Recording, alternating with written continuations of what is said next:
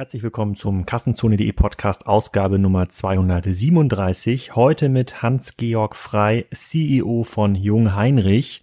Jung Heinrich ist kein normaler Online-Händler, sondern einer der führenden Anbieter von Intralogistiklösungen weltweit. Hm, was ist das genau? Intralogistiklösung, Flurförderfahrzeuge, das sind die Geräte, die ihr vielleicht mal gesehen habt, wenn ihr bei einem Metromarkt unterwegs seid oder wenn ihr ein Lager betreibt. Da gibt es äh, die sogenannte Ameise, ähm, da gibt es Gabelstapler und viele andere Fahrzeuge. Und Jung Heinrich ist einer der Anbieter, die da weltweit relativ viele Fahrzeuge verkaufen, nach eigenen Angaben 121.000 Stück in 2018 mit fast 4 Milliarden Euro Umsatz. Und ähm, der Hans-Georg Frei hat in den letzten zwölf Jahren das Unternehmen geführt und das auch sehr, sehr erfolgreich geführt. Um euch da mal einen Eindruck zu geben, von den fast 4 Milliarden Euro Umsatz bleiben 275 Millionen Euro EBIT übrig, äh, davon fast 250 Millionen EBT.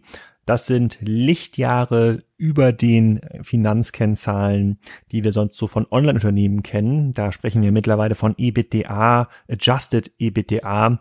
Da würde, glaube ich, Jung Heinrich nur drüber lachen. Und mir ist es auch fairerweise schwer gefallen, ähm, Angriffspunkte zu finden auf das Geschäftsmodell im Rahmen des Podcasts. Sonst kann man natürlich immer im Rahmen der Amazon-Ökonomie, der Plattformökonomie und natürlich ähm, mit diversen Fragen zum Thema Kundenakquisition und Loyalität die meisten Gesprächspartner in Verlegenheit bringen. Aber da das ist im Fall von Jung Heinrich nicht möglich. Das ist wirklich ein Geschäftsmodell, was mit zwei lachenden Augen in die Zukunft blicken kann und äh, sicherlich ähm, nicht nur aufgrund der Zahlen, sondern aufgrund seiner Produkte und der Vertriebsstrategie sehr, sehr weit vorne steht und da auch sehr stabil ist. Also da schon mal Chapeau und vielen Dank an Jung Heinrich, dass Hans Frei da Zeit gefunden hat, dieses Modell auch in der Kassenzone zu erklären. Normalerweise ist an dieser Stelle auch Platz für einen kleinen Sponsor, aber ich habe mir diese Folge überlegt, würde ich euch gerne erzählen, was es mit diesen Sponsorings überhaupt auf sich hat. Ähm, so einen Sponsor hier bei Kassenzone, wenn er einen Podcast sponsort, eine Ausgabe, der muss circa 2000 Euro zahlen, damit er hier eine Minute oder zwei Minuten lang im Rampenlicht steht. Der wird am Anfang genannt und am Ende genannt und die Podstars von den Online-Marketing-Rockstars, die helfen mir bei der Vermarktung. Warum ist das wichtig? Das Geld wird dafür genutzt, um das Video produzieren zu lassen zum Podcast und natürlich auch die Transkription erzeugen zu lassen, damit man den ganzen Podcast in kassenzone.de auch komplett nachlesen kann, für alle, die es nicht nachhören wollen. Und dafür sind Sponsoren sehr, sehr hilfreich. Und bei den Podstars mache ich das schon seit über zwei Jahren. Die vermarkten in Summe 25 Formate. Natürlich den ganz berühmten OMR-Podcast, der laut Werbeunterlagen schon zwei Millionen Plays äh, bekommen hat. Und ähm, das ist natürlich eine ganze Menge. Allerdings habe ich mich da mal reingelockt in die Statistiken von Kassenzone und äh, da stehen auch schon ein Million Plays vom Kassenzone.de Podcast. Also so klein ist das hier nicht.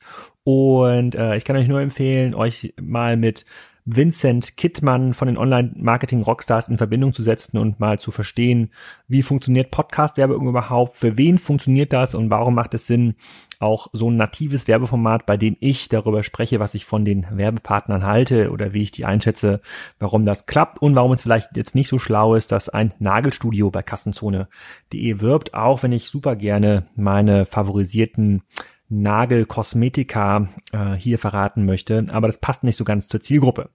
Also, wenn ihr nächstes Mal dabei sein wollt hier in diesem Podcast und äh, ein bisschen Werbung schalten wollt, richtet eure Anfrage an Podstars, dort an Vincent Kittmann, den verlinke ich auch in den Show Notes.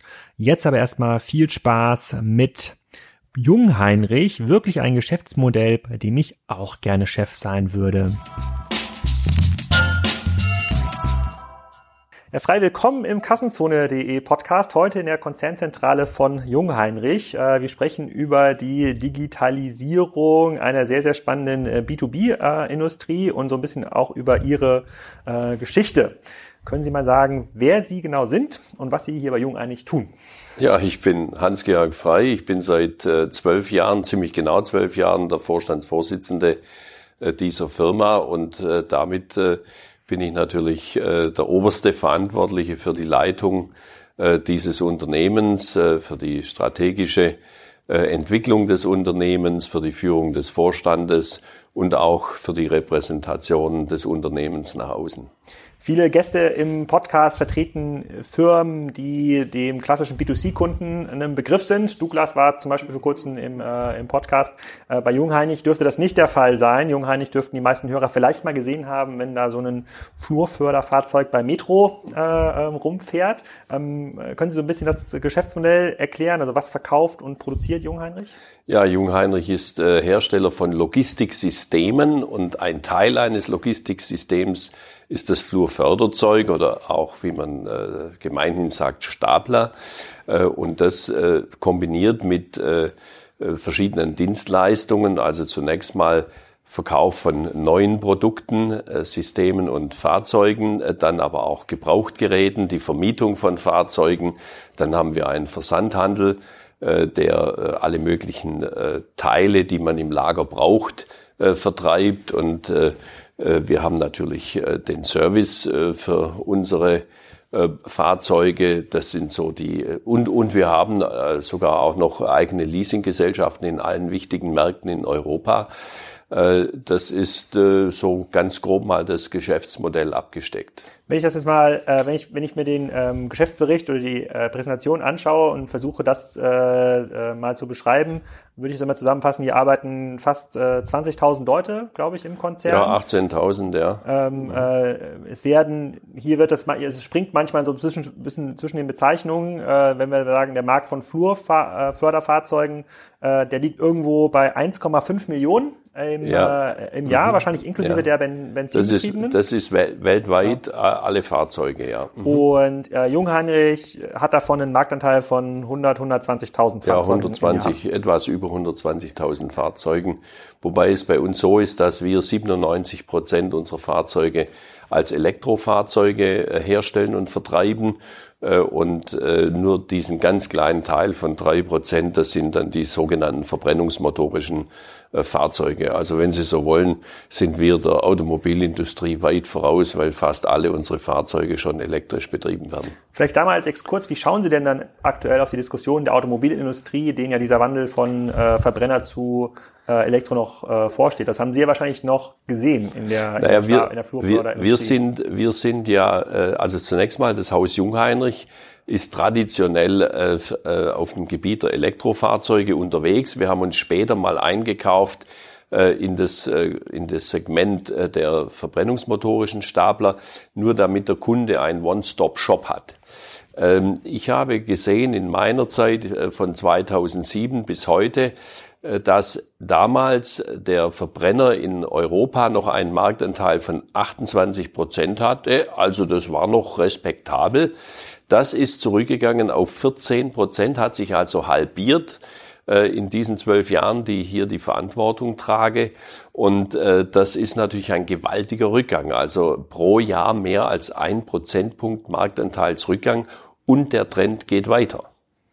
Und, und ähm, hat dann Jung Heinrich, ähnlich wie es jetzt beim Volkswagen diskutiert wird, dann einen proprietären Zugriff auf äh, Batterieproduktion? Oder hat man dann irgendwelche Hersteller, mit denen man sich äh, sehr, sehr eng dann in Asien zusammentun muss, damit man auch bei diesem steigenden Marktanteil von Elektro-Flurförderfahrzeugen äh, nicht irgendwann in den Engpass gerät, keine Batterien mehr zu haben? Na, das Thema ist ja so, dass das traditionelle äh, Gerät ähm, mit einer traditionellen Technologie, Batterietechnologie kommt. Äh, das ist die sogenannte Bleisäure.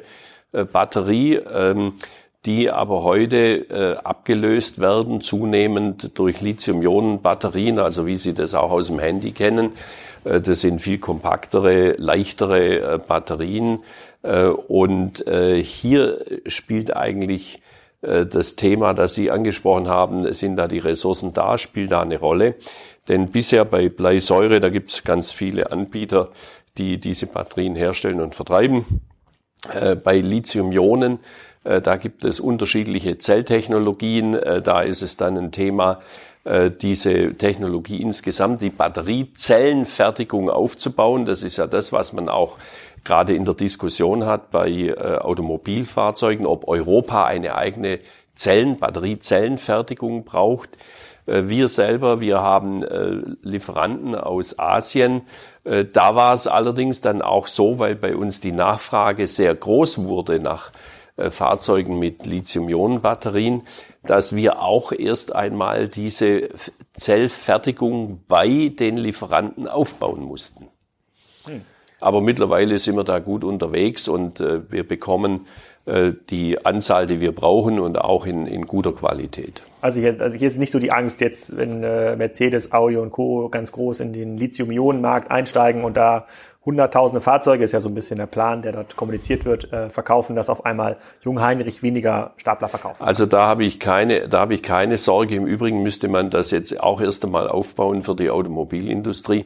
Äh, wir haben zum Beispiel einen Hersteller, da gehört uns die Fertigungslinie die haben wir bezahlt und damit haben wir auch das Eigentum äh, an dieser Fertigungslinie, auch wenn sie bei dem Lieferanten steht. Also deshalb haben wir da äh, keine Sorge. Okay, da kommen wir vielleicht nachher nochmal ein bisschen äh, zurück auf das ganze Thema ähm, Elektromobilität im, im Staplerbereich. Vielleicht nochmal, damit der Kassenzuhörer hier auch das Geschäftsmodell ein bisschen versteht. Also bleiben wir mal bei dem klassischen Stapler, den man in, vielleicht im Metromarkt sehen kann. Ja, oder den der ein oder gutes andere, Beispiel, da sieht man den, ja. Den der, an, oder den eine oder andere vielleicht mal in dem äh, Film Staplerfahrer Klaus gesehen hat. Also so stellen sich, ja, glaube ich, der ja.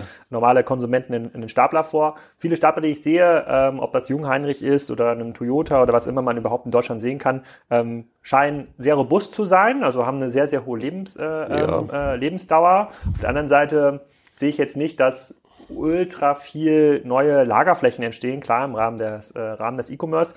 Woher kommt denn dieses Wachstum oder wie muss man sich das vor, wie oft tauscht man denn so einen Stapler aus, wenn ich so eine Halle betreibe, wenn ich so einen Metromarkt betreibe, wie ist denn eigentlich mein Bedarf? Ja, das ist natürlich eine sehr komplexe Frage, ähm, sehr vielschichtig auch. Äh, das ist ganz einfach so, je nachdem, wie stark so ein Stapler im Einsatz ist, äh, abgenutzt wird, davon ist abhängig, wie alt das Fahrzeug wird. Wir haben heute äh, ungefähr ein Durchschnittsalter, sage ich mal, von 13, 14 Jahren. Dann werden die Stapler getauscht, aber da können Sie natürlich kleinere Stapler haben, die 24 Stunden am Tag, 365 Tage im Jahr laufen. Äh, diese Fahrzeuge, äh, die haben dann ähm, äh, durchaus nur eine Lebensdauer von vielleicht fünf Jahren oder so. Ja? Umgekehrt, wenn Sie einen äh, elektrischen ähm, äh, Gegengewichtsstapler haben oder auch einen verbrennungsmotorischen Gegengewichtsstapler, die am Tag ein paar Mal eingesetzt werden. So ein Fahrzeug kann natürlich 20, 30 Jahre locker auf den Buckel bekommen. Also uns ist schon lieber, die werden benutzt und die werden gefahren und sie werden äh, entsprechend äh, dann auch äh, nicht so alt, dass wir sie dann austauschen können. Also das heißt, ein Teil unseres Geschäfts kommt aus dem Austausch von Fahrzeugen. Ähm, ein anderer Teil, und das ist dann eben das Neugeschäft, nicht das Ersatzgeschäft, das kommt äh, sehr stark, wie Sie schon angesprochen haben, aus dem E-Commerce. Also E-Commerce, ich sage immer die Amazonisierung dieser Welt. Ähm, die ähm, bewirkt, dass es neue Logistiksysteme äh, gibt, dass es neue Leger gibt, äh, überall auf der Welt. Wenn Sie heute Morgen bestellen, heute Mittag geliefert haben wollen oder auch erst morgen, muss es trotzdem irgendwo gelagert sein. Sie können in dieser Zeit ja das Teil oder das Produkt, das Sie kaufen, nicht herstellen. Also braucht man dafür äh, Lager und das braucht man eben mehr als früher. Und Sie sehen immer wieder, wenn Sie äh, übers Land fahren, wo neue große äh, Lager äh, entstehen. Denken Sie nur an das Amazon-Lager da bei, bei Vincent Lue, dieses riesige Lager.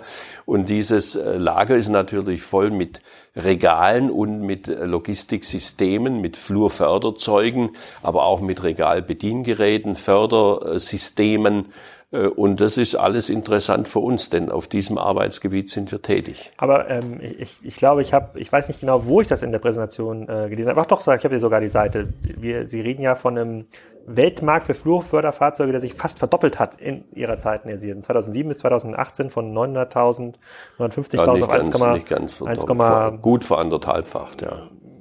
Ja, äh, plus, äh, 60, plus 65 Prozent. Ähm, ist das Wachstum im Wesentlichen durch neue Logistikdienstleistungen, die Nein, da, getrieben sind? Nicht nur, es ist nicht nur, da kommt noch dazu, dass sich natürlich verschiedene Volkswirtschaften in dieser Zeit sehr gut entwickelt haben.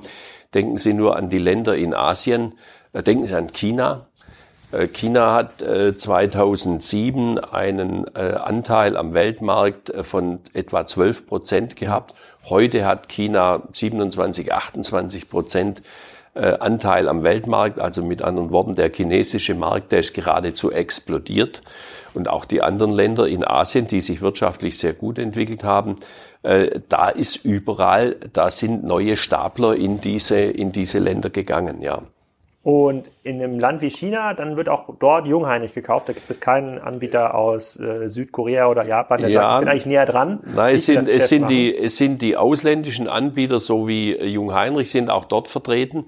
Aber in der Minderzahl, die ganz großen äh, Hersteller sind dort chinesische äh, Hersteller, die äh, überwiegend äh, verbrennungsmotorische Stapler noch bauen. Also in China ist noch so Größenordnung 70 Prozent äh, oder so äh, des Marktes sind dort verbrennungsmotorische Stapler und da sind die Chinesen sehr stark. Da haben wir Europäer äh, eigentlich nicht wirklich eine Chance. Ja. Mhm. Und wenn ich mir jetzt überlege, ich baue jetzt eine neue, eine neue Halle und äh, hole mir da Stapler, das sind ja schon ganz ordentlich, ich weiß nicht, also was muss man sich da vorstellen, so als äh, Netto-Listenpreis für so einen Staplerfahrer Klaus Stapler? Also der, der naja, gut, das kann dann schon so einer sein, irgendwo, ich sage mal, plus minus 20.000 oder so ein einfacher Gegengewichtsstapler. Kann auch, je nachdem, was es für ein Fabrikat ist, welche Tonnage äh, die Tragkraft äh, ist, äh, kann das auch ein bisschen mehr oder ein bisschen weniger sein. Aber wir haben natürlich auch die ganz einfachen Elektromeisen. Ja, äh, früher haben wir ja die Ameise gehabt, dann haben wir die elektrifiziert, nennt man zum Teil dann eben auch Elektromeise.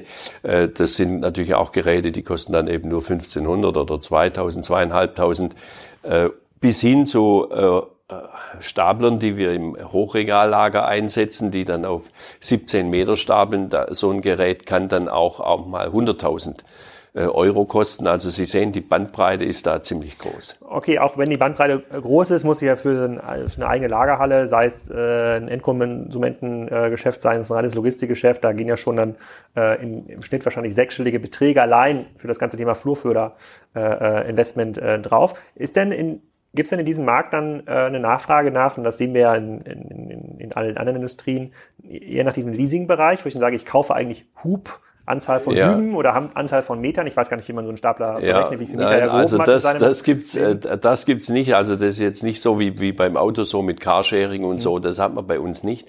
Äh, was man, was man bei uns hat, äh, zunächst mal Leasing. Ähm, 2007 waren, ich würde mal sagen, 25 Prozent vielleicht unserer Stapler, die wir verkauft haben, wurden unter Leasing verkauft. Vielleicht war es ein bisschen mehr. Heute sind es immerhin 42, 43 Prozent aller Fahrzeuge, die wir heute vertreiben, gehen mit einem Leasingvertrag. Das heißt, die kommen so ungefähr nach plus minus äh, fünf Jahren wieder an uns zurück. Ähm, das nächste, was wir haben, das ist die Kurzfristmiete von Fahrzeugen. Da können Sie also ein Fahrzeug von einem Tag bis zu zwei Jahren äh, mieten. Ja, alles, was darüber geht, würde dann über Leasing gemacht werden.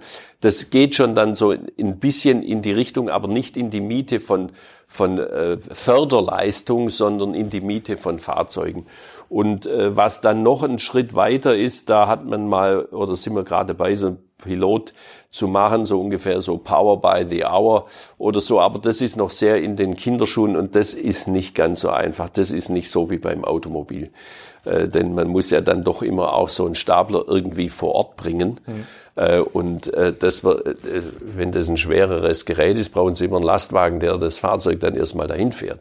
Mhm. Also das ist nicht ganz so einfach. Aber als Leasing dann äh, wird das vor allem aus, aus, aus finanzierungstaktischen Gründen gemacht, weil der Markt das irgendwie hergibt und die Geschäftsführer sozusagen das Gegenleasing ähm, zulassen? Ähm, oder weil die Leute dann sagen, nach fünf Jahren will ich eigentlich das neue Gerät, da will ich jetzt, ich will jetzt so, nicht 20 Sowohl als auch, ja, das ist, das ist ähnlich wie beim Auto. Beim Auto ist ja auch das Leasing in den letzten Jahren sehr stark gewachsen dass sie sagen, na ja, nach fünf Jahren, da möchte ich ein neues Fahrzeug haben. Ich möchte mich nicht drum kümmern, das äh, gebrauchte Fahrzeug zu verkaufen. Und natürlich, Sie haben das Fahrzeug äh, übers Leasing nicht in der Bilanz, sondern Sie zahlen ja nur die monatliche Leasingrate äh, und müssen also jetzt nicht den großen Einmalbetrag äh, aufwenden, sondern eben nur die, die Leasingraten. Was ist denn denn der, der Verkaufs-USP, wenn äh, ich mir so eine Halle einrichte, ich brauche vielleicht drei Stapler und noch so ein bisschen äh, Flurförderzubehör, was immer das auch äh, bedeutet, da will ich mich jetzt nicht aufs Glatteis begeben äh, hier und irgendwelche Dinge benennen, die ich gar nicht benennen kann. Ähm, was ist denn der USB, den Jung Heinrich heute, ich habe gesehen, Deutschland ist für Sie der, der Kernmarkt, dann ist Westeuropa noch groß und dann verteilt sich noch ein bisschen was USA, Asien. Aber wenn so ein deutscher Kunde äh, bei Ihnen kauft, wie setzen Sie sich durch? Ist es dann tatsächlich die Marke? Ist es ein, ein Preispunkt? Ist es ein Service-Aspekt, ähm, der für Jung Heinrich spricht? Es, es spielt alles eine Rolle. Also äh, Sie haben Preis, Preis spielt immer eine Rolle und äh, ich sage mal so, der, der Markt für Flugförderzeuge ist ein sehr preisintensiver Wettbewerb, also sehr harter Wettbewerb. Aber natürlich muss das Fahrzeug muss sehr energieeffizient sein. Das ist ja heute auch in aller Munde. Dann muss es wartungsfreundlich sein. Sie müssen auch einen guten Service bieten, also ein, ein Fahrzeug, das keinen guten Service hat, äh, das können sie nicht verkaufen. Das ist mit einer der Gründe, warum die sehr günstigen chinesischen Geräte hier bei uns noch nicht wirklich auf breiter Front äh, Fuß fassen, weil da eben der Service nicht so gegeben ist wie bei uns. Äh, dazu gehört Ersatzteilverfügbarkeit. Wir haben eine Ersatzteilverfügbarkeit von 98 Prozent. Heißt, wenn Sie heute bis 16 Uhr ein Ersatzteil bestellen, haben Sie 98 Prozent der bestellten Teile äh, gehen dann heute Nacht noch in den Versand. Wie alt äh, darf dann der Stapler sein bei 98 Prozent? Da kann ja keinen 15 Jahre Ja, da sind, haben. ja gut, da sind doch, da sind schon auch ältere Stapler dann dabei, natürlich, das ist klar. Mhm. Aber ich sage jetzt mal, wenn Sie einen haben, der dann eben 15, 20, 30 Jahre alt ist, da wird es dann vielleicht schon schwieriger, weil da muss man manchmal Ersatzteile auch noch bis, gesondert herstellen. Ja. Äh, und einen wichtigen Aspekt habe ich noch äh, nicht genannt. Ähm, also der Stapler muss auch sehr ergonomisch sein für den Fahrer. Also er muss äh, der Fahrer muss eine, eine Freude haben, das Gerät äh, zu bedienen. Äh, das spielt äh, sicherlich eine ganz wichtige Rolle. Oh, und ähm, vielleicht nochmal ganz kurz zum Thema Energieeffizienz. Was bedeutet das? Heißt das, der darf nicht so viel verbrauchen? Also ja. Kilowattstunden für ja. pro Hubmeter? Oder ist das ja, das der? Ja, ja gut, Energieverbrauch dann pro Stunde. Ähm, und äh, das ist, das ist ein, ein ganz wichtiges Argument. Äh, Sie merken das vor allen Dingen daran, dass ähm, Sie, wenn, wenn das Fahrzeug sehr energieeffizient ist, dann können Sie, also bei uns zum Beispiel, wir geben eine Garantie. Mit der klassischen Bleisäurebatterie können Sie zwei Schichten mit dem Stapler arbeiten. Also Sie müssen keine Batteriewechsel durchführen. Ja, das ist ein, das ist ein ganz wichtiges Argument. Äh, gut, beim Dreischichtbetrieb, da müsste man dann äh, die Batterie nach zwei Schichten tauschen. Mhm. Ähm, aber für solche Kunden, die nur zwei Schichten fahren und das mit einer Batterie machen können, das ist ein ganz großer Wettbewerbsvorteil. Denn äh, äh, sie haben nicht nur das Thema Batteriewechsel, was Zeit kostet, sondern sie brauchen dann immer auch noch eine Ersatzbatterie und, und Batterien sind teuer. Ja.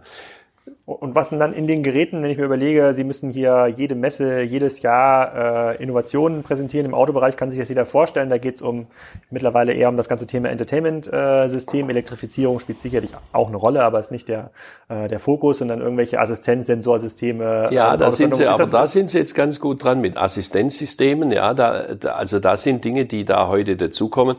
Also die beispielsweise das Fahren vereinfachen, die das Fahren sicherer machen. Mhm äh, die äh, eine äh, Halbautomatisierung oder sogar eine vollständige Automatisierung des Geräts erlauben. Und da haben wir heute ja schon Systeme, die vollautomatisch laufen im Lager und das ist eine hochinteressante Sache für die Kunden. Ich gehe davon aus, dass das in der Zukunft sehr stark zunehmen wird. Das sind dann Staplerroboter in ja. den Legern haben, die dann wissen, hier, ich habe das irgendwie Lagerplatz XYZ, dann fährt genau. er hin und bringt mir die Palette vorne an den Arbeitsplatz. Genau, genau. Sie können das heute sehr frei programmieren. Äh, es gab ja vor 20 Jahren, 30 äh, Jahren gab es ja auch schon mal so einen Hype von selbstfahrenden äh, Fahrzeugen. Damals musste man noch Magnetschienen im Boden verlegen und das gibt's heute auch zum Teil noch in der Produktion. Äh, aber dann äh, können die Fahrzeuge nur entlang dieser Schienen fahren, äh, während heute kann man mit einer Art GPS-Technologie ähm, Fahrzeuge frei programmieren, wo die also im Lager dann rumfahren sollen. Ja. Und äh, deshalb äh, ist das eine ganz interessante und spannende Technologie und wir sind da mit vorne dabei. Okay, die, wenn ich mit ähm, Händlern und Herstellern aus dem B2C-Bereich rede und wir überlegen, woher kommt eigentlich das Wachstum, also wir haben jetzt gerade gelernt, der, der Markt selber bietet ein sehr, sehr gutes organisches Wachstum, weil äh, weitere Hallen im Wesentlichen gebaut werden, wo Sachen gestapelt werden müssen, mhm. wenn man es mhm. stark, stark mhm. vereinfacht. Ähm, dann ist dann immer die Frage, okay, wie sieht meine Online-Marketing-Strategie aus? Wie ist meine Retention-Strategie? Habe ich ein Kundenbindungsprogramm, so eine Karte? Und darüber hoffen sich mittlerweile sehr, sehr viele Händler insbesondere, dass dort äh, Wachstum erklärt wird, profitables Wachstum erklärt wird. Ist das die gleiche Denke in so einem B2B-Unternehmen wie bei Jung Hanich oder denkt man eher in, in Märkten oder Segmenten und sagt dann, ich brauche jetzt dann doch nochmal den äh, dieselgetriebenen äh, Stapler hier für den Eisenbahnbetrieb, äh, die, die nehmen keinen Elektrostapler? Naja, wir haben, wir haben natürlich die gesamte Bandbreite der Kundschaft. Wir haben sämtliche Industrien sind unsere Kunden. Äh, sämtliche unterschiedlichen Unternehmensgrößen sind unsere Kunden und die Anforderungen, die variieren. Wir sind äh, sehr stark, sind wir beispielsweise äh, bei, bei den Kunden wie Aldi, Lidl, Edeka, äh, also in diesen äh, Segmenten, äh, das sind Großkunden, äh, die, die die ganze Palette bestellen an Fahrzeugen. Aber sie haben auch äh, kleinere äh, Betriebe, Handwerksbetriebe oder so, die auch mal nur einen verbrennungsmotorischen Stapler oder so bestellen.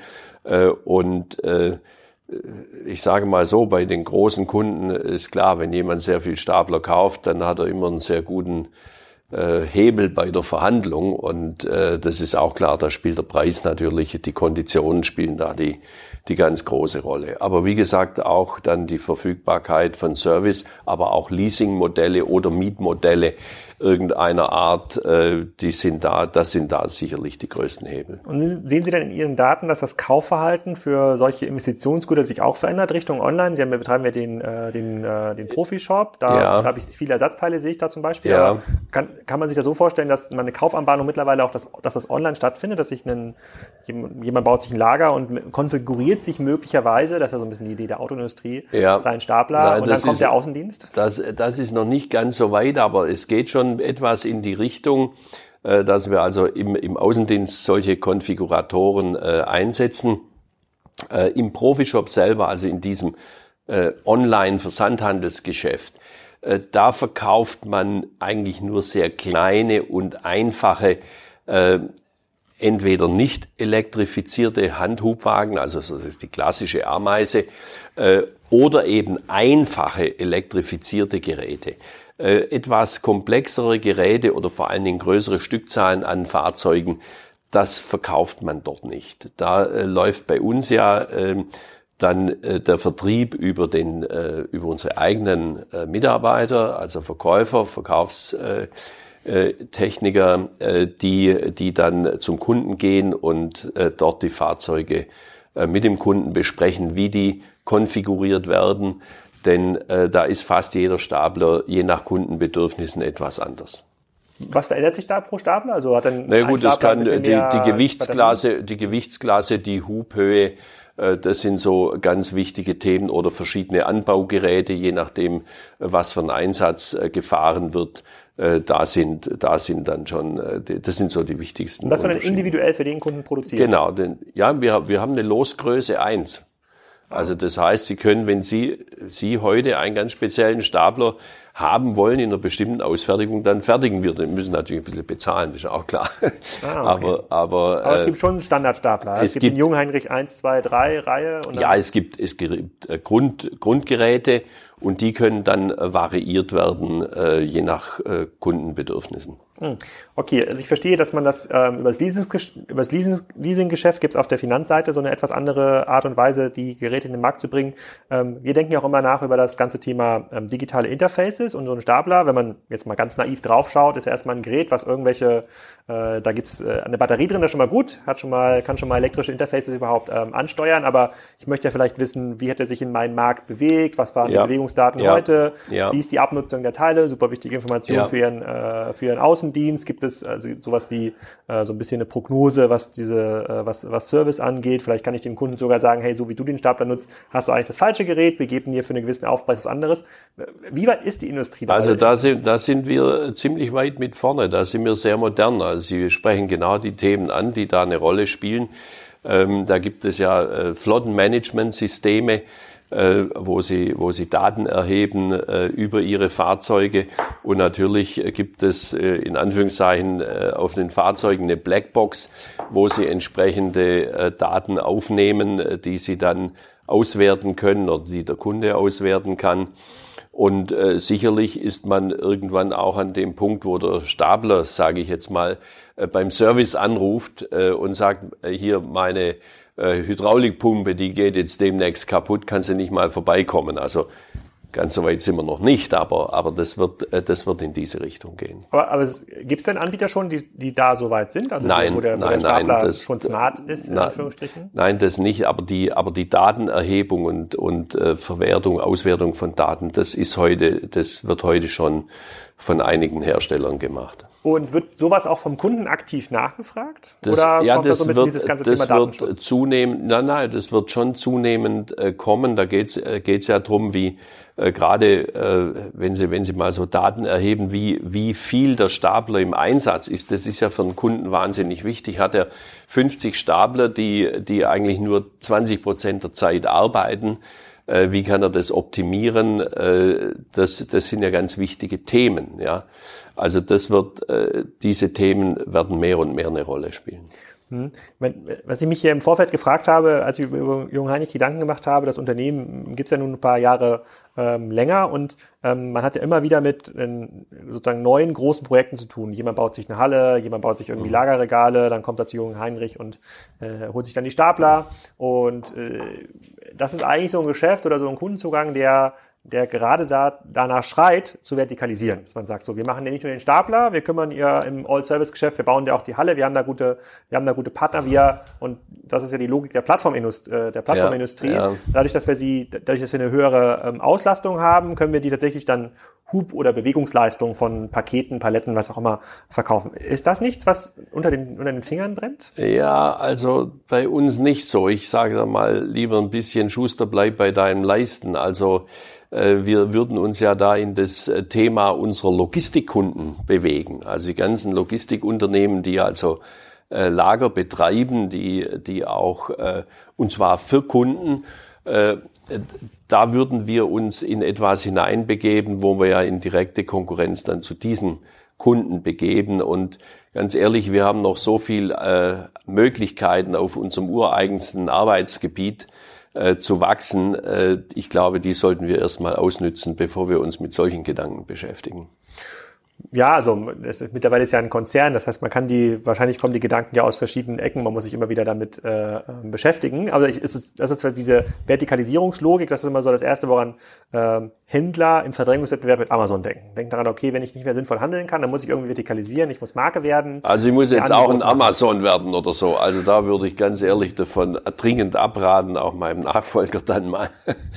Äh, das ist, nee, ich glaube, wenn wir, wenn wir für unsere Kunden, wie zum Beispiel Amazon, gute Maschinen äh, liefern, wenn wir äh, energieeffiziente Maschinen, Maschinen, die ergonomisch gut sind für die Fahrer, das ist, das ist ein Arbeitsgebiet, das ist wichtig. Oder auch die komplette, das komplette Lagersystem, ohne es zu betreiben. Ja, also wir, wir machen ja heute in unserem Logistiksystemgeschäft äh, vereinfacht. Kunde hat Lagergebäude und wir liefern alles als Generalunternehmer, was da reingehört. Also Regale, Stapler, Fördersysteme, äh, die Software, also das Warehouse Management System, das ist ja das Gehirn des Lagers. Das kommt auch von äh, Jungheinrich? Das wir haben wir eigentlich, haben wir vor 2009 haben wir da eine äh, Softwarefirma gekauft. Die hatte damals 40 Mitarbeiter, auf, dort arbeiten heute 200 oder so ungefähr. Ähm, also das kommt auch von uns. Wir haben da also eine ganz äh, hohe Wertschöpfung mittlerweile in diesem äh, Logistiksystemgeschäft und da sind wir auch hochmodern unterwegs. Äh, das ist sicherlich auch interessant für viele ähm, junge Menschen, zum Beispiel hier für uns zu arbeiten, denn, denn da sind wir digital aufgestellt, was man vielleicht so beim Maschinenbauer gar nicht so unbedingt erwartet. Da kommen wir vielleicht gleich nochmal auf das ganze Thema, äh, äh, Thema ähm, ähm, digital, wie sich das genau bei, äh, bei Jung Heinrich ähm, ähm, verhält. Ich habe jetzt verstanden, also man bleibt so ein bisschen Schuster bei, deinen Leisten und äh, im letzten Jahresbericht haben sie ja Auftragsneueingang plus sechs Prozent äh, ähm, reported. Diese, wenn man sagt, man konzentriert sich auf das organische Wachstum. Ja, ja. also mehr Ausstellung ja. von Hallen mhm. und auch mhm. in so einer Halle wird ja auch irgendwie Neuerungen geben und das, mhm. da, da entsteht ja auch äh, ähm, Geschäft. Wie, gibt der Markt dann auch über die nächsten 10, 20 Jahre, nach dem, was Sie irgendwie sehen, immer noch diese 5, 6, 7 bis 10 Prozent her und könnte man auch noch schneller wachsen? Also was behindert quasi das, äh, das Wachstum? Bei dem Finanzausstattung, also der Kapitalmarkt, würden die wahrscheinlich hier Milliarden auf den Hof stellen, wenn sie die effizient einsetzen können. Also ich denke, ein Wachstum von 10 Prozent, organisches Wachstum von 10 Prozent im Maschinenbau, das ist eine gewaltige Anstrengung. Und äh, wir haben in den letzten fünf Jahren sind wir über 65 Prozent gewachsen das muss eine, das muss eine Firma auch verkraften. Ja, sie müssen, wir haben ja jedes Jahr über 1000 Mitarbeiter neu an Bord genommen. Die müssen ja alle erstmal eingearbeitet werden. Die müssen produktiv werden. Die müssen, wie wir so sagen, gelbes Blut bekommen. Ja, also äh, gelb ist ja unsere Farbe. Deshalb habe ich ja hier auch mein gelbes Einstecktuch. Ja, das, äh, das ist eine große Herausforderung. Und da gibt es nicht viele Maschinenbauunternehmen, die diese Wachstumsgeschwindigkeit organisch haben. Ähm, also sehr viel schneller zu wachsen, das, das ist schon, das ist schwierig, ja. Aber ich, ich, ganz ehrlich, ich bin auch happy mit dem Wachstum, das wir heute haben. Ja. Also der Börsenkurs ist ja da schon ja. recht erfreulich über die letzten Jahre, wenn man das so, ähm, so betrachtet. Ähm, wo bekommen Sie die Mitarbeiter her? Weil das ist das Problem, was die meisten der Unternehmen, mit denen wir sprechen, heute ähm, flaggen, sagen nicht, unser Problem ist Amazon oder die Plattformindustrie, ja. sagen auch nicht, mhm. unser Problem ist fehlende Ideen, sondern sie sagen, wir, egal was wir machen wollen, können wir gar nicht machen, wir kriegen gar keine Mitarbeiter. Ja, das, äh, wir bekommen die Mitarbeiter, aber es ist deutlich schwieriger geworden. Auch die Anwerbung ist deutlich anders geworden. Man geht ja heute sehr viel über Social Media auch. Äh, und ähm, es gibt sicherlich bestimmte Gebiete, wo es eben besonders schwierig ist, gerade äh, gute IT-Leute zu bekommen, äh, ist deutlich schwieriger geworden. Ähm, Facharbeiter geht eigentlich noch, weil wir selber eine sehr hohe Ausbildungsquote haben. Ingenieure ist etwas schwieriger geworden, aber bekommt man. Äh, aber wir gehen dann zum Teil eben auch ins Ausland oder wir haben zum Beispiel einen IT-Hub in, in Spanien ähm, gegründet, weil man dort eher dann äh, junge Leute bekommt, die, die gut äh, auf dem Gebiet der IT sind. Wenn man mal das sich anschaut, das ganze Thema IT slash Digitalisierung, das wird immer so ein bisschen vermischt in der öffentlichen Diskussion, ähm, und mal Jung Heinrich anschaut, ähm, als sie gestartet sind, äh, 2007, mhm. wie viele Leute, welche Rolle hat die IT da gespielt, wie viele Leute haben da überhaupt gearbeitet versus heute? Also Recruitment ist äh, sicherlich immer schon nicht ganz äh, einfach gewesen, aber das sind so, das ist ja auch so die, das ist so eine generelle These, die durch, durch alle Kassenzone-Podcasts zieht. Da zeigt sich, naja, irgendwann werden, werden fast alle Unternehmen im Anführungsstrichen Softwareunternehmen, weil die mhm. Leistung, die man ja. verkauft, im Wesentlichen digitale Leistung ist, auch wenn dann noch, auch wenn man Hubleistung verkauft. Das ist ja im Wesentlichen ein, äh, ein digitaler Service. Klar, der Stapler muss gebaut werden und der muss auch funktionieren, der Service muss funktionieren, aber das wird dann auf einmal anders abgerechnet. Erkennt man das hier auch? Ja, die, die Veränderung, die stattgefunden hat, wenn ich das mal so äh, vereinfacht sage, als ich vor 34 Jahren im Maschinenbau angefangen habe, da war immer noch Drehen, Fräsen, Schleifen, Farbe geben, montieren, das war so die äh, Kernkompetenz eines Maschinenbauunternehmens. Äh, heute ist die Kernkompetenz oder eine wichtige Kernkompetenz die ähm, Beherrschung aller logistischen Prozesse vom Lieferanten bis in die eigene Firma, durch die eigene Firma bis hin zum Kunden. Äh, mittels hochmoderner IT-Systeme, also Hardware und Software, das ist heute von ganz zentraler Bedeutung. Und wenn ich nur Jung Heinrich nehme, äh, in diesen zwölf Jahren, ich würde mal sagen, wir haben die Anzahl unserer IT-Mitarbeiter mindestens verdoppelt, wahrscheinlich eher verdreifacht in dieser Zeit. Und da geht's nur um die IT-Mitarbeiter jetzt für die, für die äh, Unternehmensprozesse. Ja, die, äh, also wenn ich, ERP im Wesentlichen. ERP, ja, genau, die, ERP-Systeme mit allen, mit allen dazu äh, gehörigen verschiedenen Software-Systemen, Programmen. Äh, wenn wir dann natürlich das Thema digitale Produkte dann dazu nehmen, wir haben ja vorher über das Logistiksystemgeschäft gesprochen, über äh, Warehouse-Management-Systeme, äh, äh, aber natürlich auch zum Beispiel äh, diese, diese Blackbox, die aufs Fahrzeug kommt, die Datenerhebung, die Datenverwendung, die digitalen äh, Produkte, die, die Assistenzsysteme, die Automations-, Semi-Automationssysteme, äh, da haben wir heute mehrere hundert Menschen, die da äh, auf diesem Gebiet äh, tätig sind, also in der Entwicklung, äh, aber auch in der Betreuung äh, dann der Fahrzeuge. Und das wird ja noch viel weiter zunehmen. Und äh, Da weiß ich aber jetzt ganz ehrlich auch nicht auswendig, wie viel wir da 2007 hatten, aber es waren natürlich signifikant weniger. Also wir haben uns da sicher auch vervielfacht. Was die Mitarbeiter angeht. Wenn man aber bei diesen digitalen Services äh, am Gerät bleibt, also sei es jetzt irgendwelche Sensorleistungen, die dann dem Stab ermöglicht, selber auszumessen, wie weit bin ich vom Regal weg, wie hoch muss ich fahren, wie schwer ist äh, das, äh, die Palette, das, gut, das werden wahrscheinlich auch die Stapler vor 20 Jahren äh, äh, rausgefunden haben. Oh, ähm, sind das Dinge, die man noch in Deutschland aufbauen kann? Ich, äh, ich hatte letzte Woche ein Gespräch mit äh, einem, äh, sozusagen mit einem Geschäftsführer aus der Audioindustrie. Und er sagt, mhm. naja, diese ganze Sensorik, diese Rechner, die irgendwie zum Beispiel für Audioerkennung eingesetzt werden, so Noise Cancellation Kopfhörer oder ich spreche irgendwas im Mikro rein, also äh, das ist quasi so ein stark zentralisierter Markt, da sind sogar in Shenzhen dann, sind das halt nur noch vier, fünf große Firmen von Qualcomm bis wer auch immer, der diese, der diese Sensorik beherrscht, der auch die Software darauf beherrscht und das müssen die auch äh, ähm, ähm einkaufen. Ist das in der B2B-Industrie zum Teil dann auch so, dass man bestimmte Dinge gar nicht mehr selber aufbauen kann, obwohl man sie als USP im Produkt braucht? Na gut, also wir haben ja in den letzten Jahren eben gerade auf diesen Gebieten äh, selber äh, unsere Truppen in Anführungszeichen aufgebaut und äh, da wird auch nach vorne kein Weg dran vorbeigehen, äh, das selber zu machen. Aber man wird sicherlich auch mit äh, sehr qualifizierten äh, Partnern zusammenarbeiten, so wie wir das jetzt ja beispielsweise äh, bei den Lithium-Ionen äh, äh, Batteriesystemen machen. Wir haben ja äh, da ein Joint Venture gegründet, JT Energy Systems, wo wir eben auch noch äh, uns mit einem Partner zusammengetan haben, um hier in der äh, Produktion äh, und dann im Vertrieb dann auch weiter nach vorne zu kommen. Hm, also also ich fasse das mal für mich zusammen oder ich sage mal, was ich verstanden habe.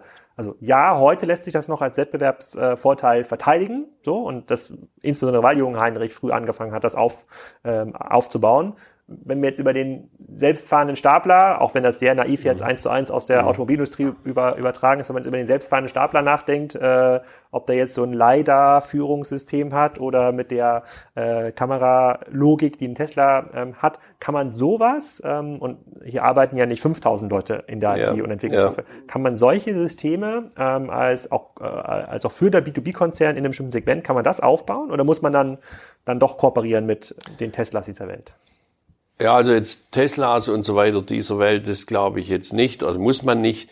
Äh, ich denke, dass man in der Entwicklung da schon den einen oder anderen Partner sinnvollerweise mit einsetzen kann.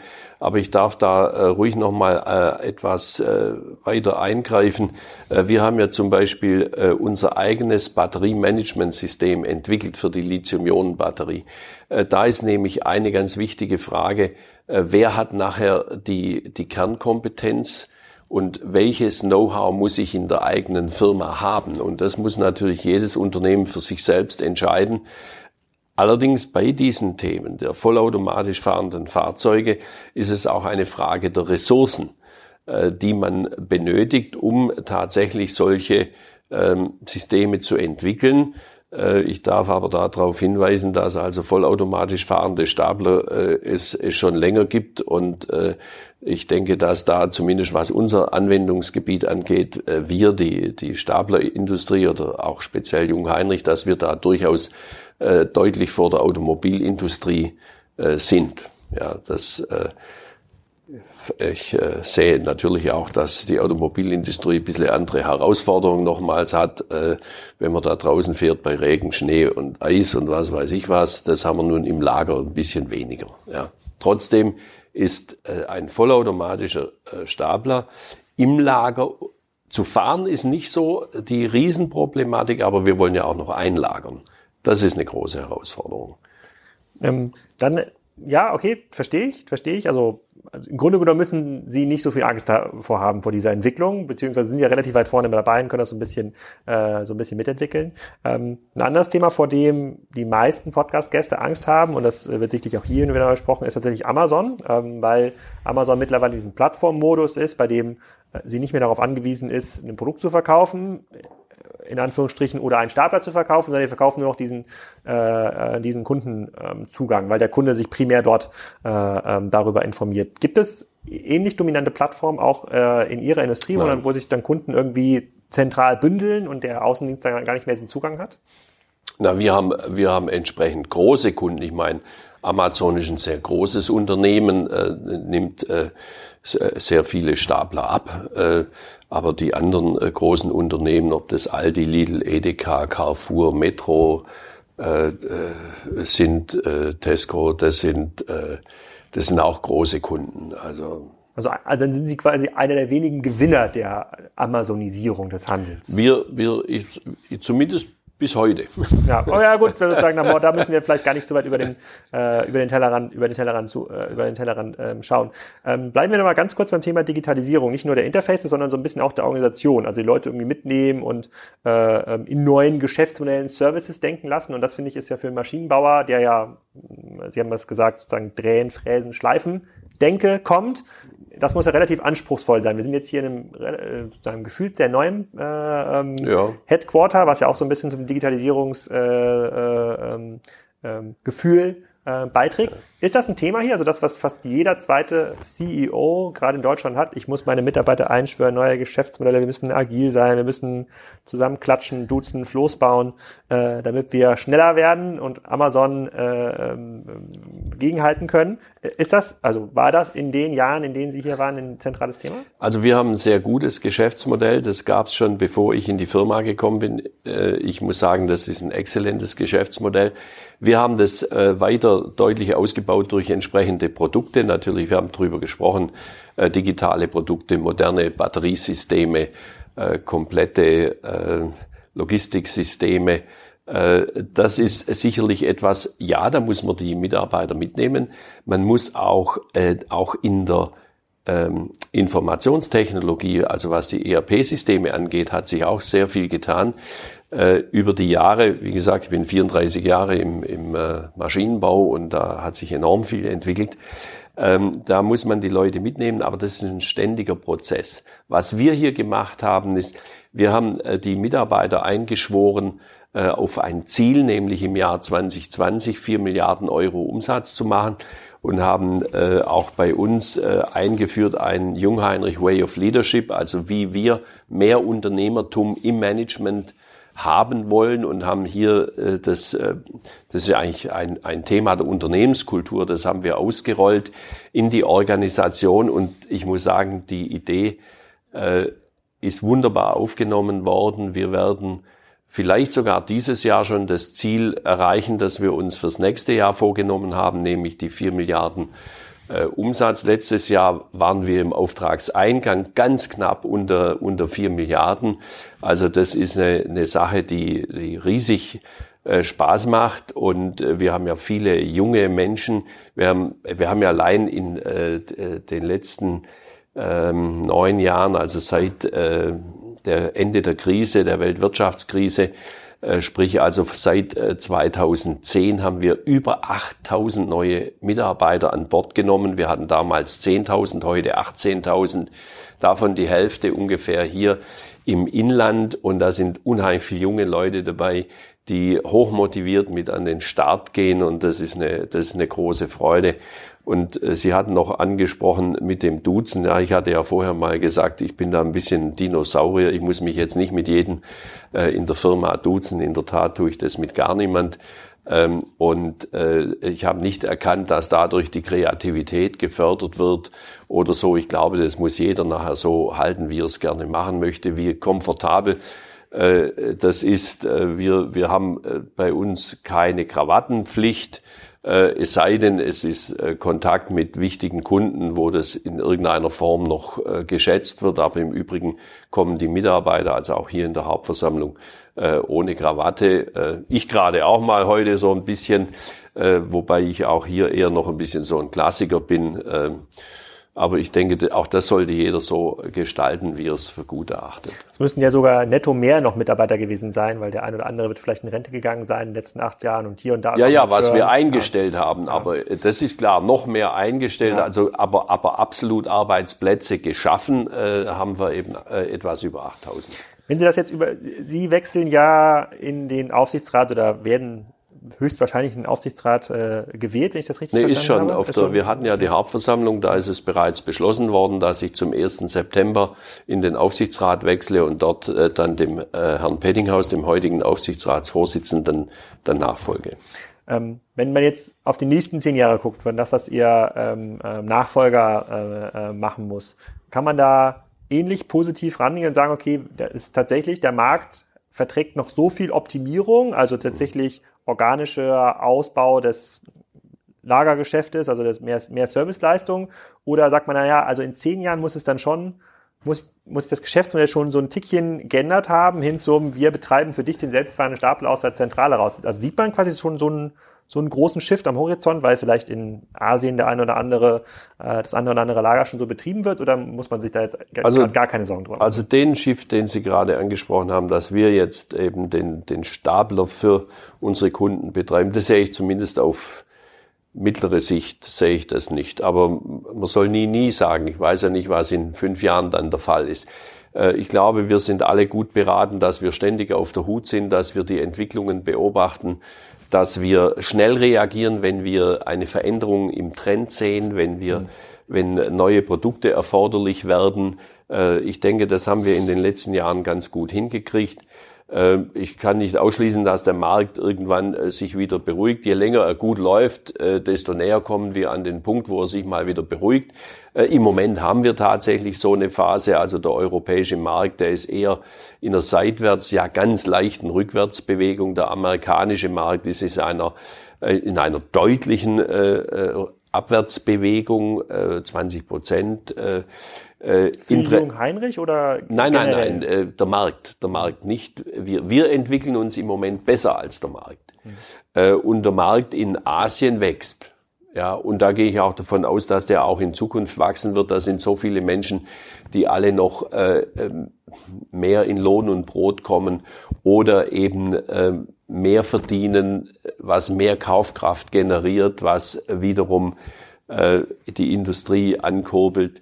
Äh, und immer wo, wo sich etwas bewegt, wo etwas hergestellt wird, wo etwas produziert wird, äh, vertrieben wird, äh, da sind wir dabei. Und das, also, wenn Sie mal so die Frage stellen, Kernfrage, wenn Sie, wenn Sie äh, Unternehmensstrategie betreiben, ist ja, in welchem Markt äh, sind Sie und wollen Sie in diesem Markt sein? Dann muss ich sagen, ja, in dem Markt, in dem wir Jung Heinrich sind, da möchte ich drin sein. Ich finde das prima.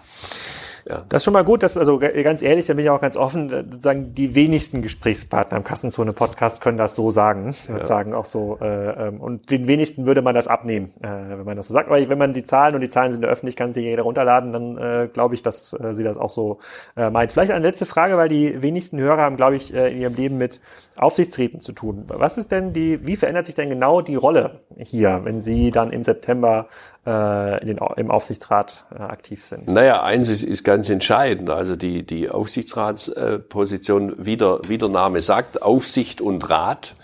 Äh, aber da spielt sehr viel natürlich die Unternehmensstrategie äh, spielt hier eine Rolle. Man ist äh, dort nicht operativ tätig, sondern man, man beurteilt die Strategie, gibt Impulse, muss auch die Strategie genehmigen natürlich.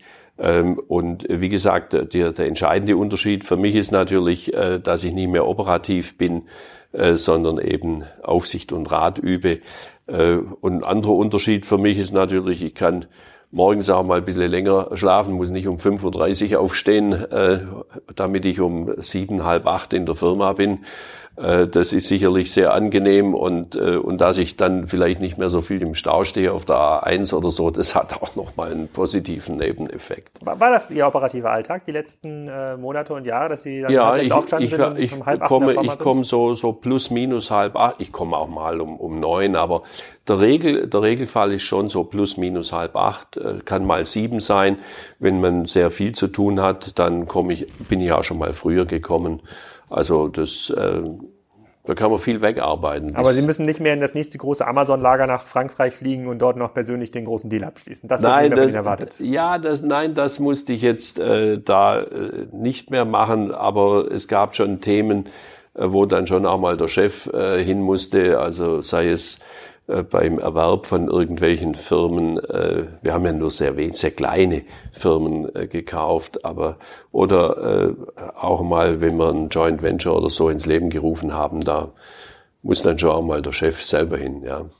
Vielen Dank. Also es war quasi einer der Podcasts, glaube ich, der Aufnahmen äh, mit äh, sehr, sehr vielen glaubwürdigen positiven Äußerungen zum eigenen Geschäftsmodell. Wenig Furcht vor Amazon und der äh, Plattformökonomie. Wir werden das ganz genau beobachten, wie sich die Digitalisierung in dieser Industrie ja. hier weiter äh, äh, durchsetzt. Der ein oder andere Hörer wird jetzt vielleicht auch genauer hinschauen und ein Preisgefühl haben, wenn er äh, in dem nächsten Metrobesuch einem Stapler äh, über den äh, Weg läuft. Und da kann ich mich sehr bedanken äh, für Ihre Zeit und wünsche Ihnen noch viel Erfolg operativ in den nächsten paar Monaten und dann natürlich danach im Aufsichtsrat. Vielen herzlichen Dank. Ich fand das jetzt auch sehr spannend und ja, und ich würde mich freuen, wenn äh, Ihre Zuschauer äh, hier einen guten Eindruck von Jungheinrich mitnehmen. Wir sind nämlich auch ein ganz guter Arbeitgeber. Ich verweise auf jeden Fall in den Show Notes auf die Jobseite von äh, Jungheinrich. Da kann man, glaube ich, in Hamburg schon eine gute Stelle finden. Vielen Dank. Super, danke Ihnen sehr. Ja. So, ich hoffe, ihr habt jetzt verstanden, warum Jungheinrich ein ziemlich cooles Unternehmen ist in Hamburg, bei dem es sich auf jeden Fall lohnt, mal vorbeizuschauen. Genauso wie es sich lohnt, vorbeizuschauen bei den Podstars, den Werbevermarktern für Podcasts. Wie gesagt, verlinkt in den Show Notes und schaut da mal rein, wenn ihr hier auch auftauchen wollt im Podcast von Kassenzone. In der nächsten Ausgabe hört ihr den CMO von Zooplus darüber erzählen, wie sich denn Zooplus in der Plattformökonomie schlägt. Und ähm, da muss ich sagen, habe ich eine ganze Menge gelernt und bin jetzt deutlich, deutlich optimistischer, was die Börsenkursentwicklung von Zooplus angeht. Das aber erst beim nächsten Wochenende.